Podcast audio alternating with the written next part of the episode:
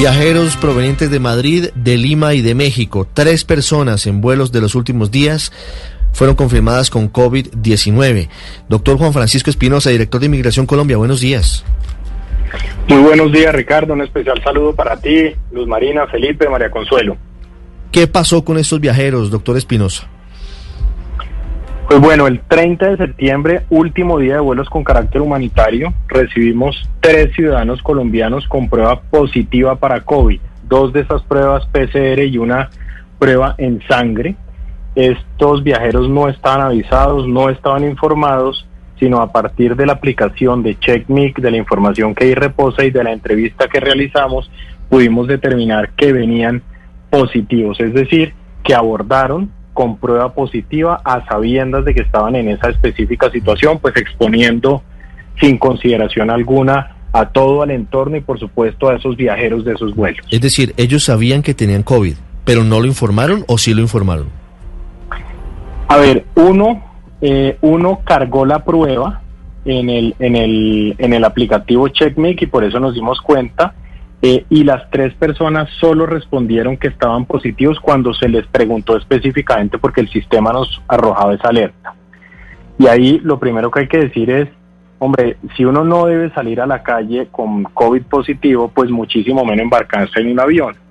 Los sistemas funcionaron porque pudimos darnos cuenta, pero eso no se trata de que uno exponga a las demás personas con un grado de inconsciencia como ese que sucedió. Sí. Eh, doctor Espinosa, ¿qué va a pasar con estos ciudadanos? Porque podríamos estar frente a la comisión de un delito. Pues nosotros inmediatamente lo que hicimos que fue, primero, apenas se da esta situación, pues aislar a estos tres personas, ponerlos a disposición de la Secretaría de Salud para proteger su vida. Segundo, aislar inmediatamente a los funcionarios de migración que tuvieron en contacto con medida de precaución, a Dios gracias están bien, pero pues aislarlos inmediatamente. Abrir proceso eh, investigativo de orden sancionatorio contra las aerolíneas porque constituye una presunta irregularidad del hecho que hubieran embarcado y por supuesto comunicar hacia las respectivas autoridades la situación presente. Podría ser un, un tema de orden delictivo, pero en todo caso constituye un hecho irregular y una medida de ausencia de conciencia por parte de estos viajeros. ¿Cuáles son las aerolíneas que están investigadas, doctor Espinosa? No, prefiero no meterme en, en, en, temas de aerolíneas por lo que está abierto el proceso y yo soy instancia eh, queremos garantizar siempre el, debido proceso, entonces preferiría no meterme en, nombres específicos. Doctor Espinosa. Yo, los digo para los oyentes, Viva Air, Iberia y Avianca, 751. Doctor Espinosa, pero no existe ninguna norma que prohíba, que, que me indique a mi pasajero, si usted tiene una prueba positiva de coronavirus, ¿no puede abordar? Por supuesto que sí. Eh, para empezar, la resolución 1627 eh, del Ministerio de Salud lo prohíbe.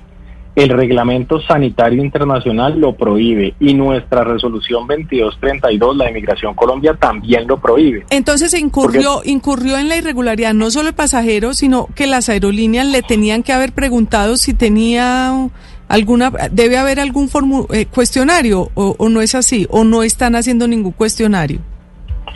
No, por supuesto que se está haciendo. Digamos, esos pasajeros nunca debieron embarcar, para empezar. Uno. Dos, si ya estaban a bordo, existen unos protocolos muy juiciosos creados con Aerocivil y con las Secretarías de Salud, en donde se determina un modo distinto para el desembarque de esos pasajeros, porque Puede pasar que una persona con prueba negativa embarque y en el, en el transcurso del vuelo presente, por ejemplo, un pico de fiebre o alguna cosa que pueda que no tenga relación con COVID, pero eso genera unas alertas y se produce, se produce un desabordaje distinto.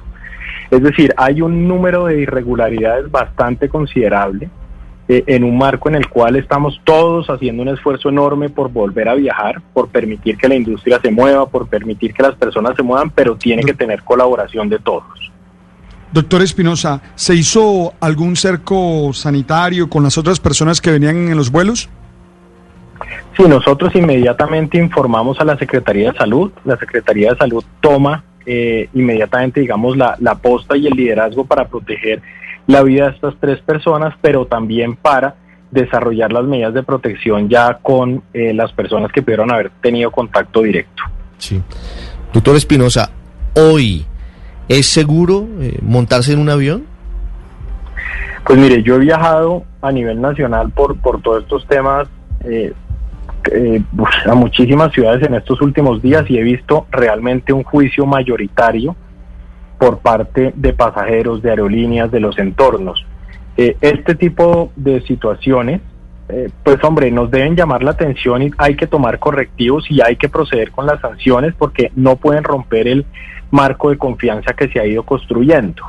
Por eso es tan importante, eh, digamos, resaltar esta situación y que se adopten las medidas que corresponda para proteger a las personas y a todos aquellos que además necesitamos viajar por razones de trabajo. Sí. De esos tres vuelos, y volviendo un poquito con la pregunta del padre, ¿cuántas personas están aisladas? No, eso ya sí es un tema específico de, de salud porque depende de la configuración del avión. En el caso mío, Sí. Eh, los tres funcionarios que atendieron a estas personas inmediatamente fueron puestos en aislamiento, pese a que tienen todas las medidas de bioseguridad, que establecimos unos filtros específicos en acrílico, es decir, que hay mecanismos redundantes, pero lo sano eh, y la medida, digamos, cautelar importante es aislarlos, así se hizo, están bajo control de la RL y a Dios gracias están bien, sin síntomas y hasta ahora no han tenido ningún problema, pero hay que prevenir. Sí, doctor Espinosa, una pregunta final. ¿Ustedes están evaluando la posibilidad de denunciar por violación a medida sanitaria a estas personas? Estamos revisando todas las medidas que conduzcan a, a, la responsabilidad, digamos, lógica en un marco razonable frente a estas personas. Y hacemos además un llamado muy importante a los viajeros. Hombre, si usted llega a tener un COVID positivo, usted tiene que aislarse y no tiene el derecho de exponer a las demás personas, muchísimo menos embarcarse en un avión por varias horas como sucedería por cualquiera de estos vuelos y exponer a familias que están confiando en su criterio y en su responsabilidad. Aquí esto no puede tratarse de cómo todas las autoridades vivimos detrás de millones de personas, sino cómo todos nos hacemos responsables en una situación calamitosa como la que hemos vivido. No, por supuesto, pero aquí hay tres personas inconscientes que se montaron en un avión sabiendo que tenían COVID exponiendo a centenares de viajeros. Por eso mi pregunta. Sí. Sí, sin lugar a dudas. Mire, esto, esto lo deja uno realmente sin palabras, es algo que no se puede repetir. Nosotros con el equipo jurídico estamos revisando como las medidas que corresponden y las competencias, digamos, al interior de Migración Colombia, pero en todo caso lo que sí hemos hecho es levantar todas las alertas para que esto no vuelva a suceder. Eh, y de hecho, doctor Espinosa, ¿no será que esta es una buena oportunidad para hacer una, un estudio, haciéndole un seguimiento detallado a todos los que venían en el avión, a ver qué capacidad tiene alguien que se sube con coronavirus de contagiar a las personas que vuelan mucho rato en el avión? ¿Han tenido en consideración esa posibilidad? A ver, esta parte, digamos, ya me excede un poco porque ya es un tema de salud eh, y, y, nosotros, ¿qué es lo que pasa? Que acá nosotros siempre operamos con un marco de competencias estricto, que no sería responsable de mi parte meterme en asuntos de salud o, digamos, abocar el conocimiento de temas que exceden el grupo de personas que yo lidero. Entonces, nosotros entregamos a salud, salud ha hecho una tarea muy juiciosa, muy responsable y estamos seguros de que seguirán haciéndolo en esa forma. Por ejemplo, el vuelo entre Madrid y Bogotá, Luz María, dura cuánto, nueve horas.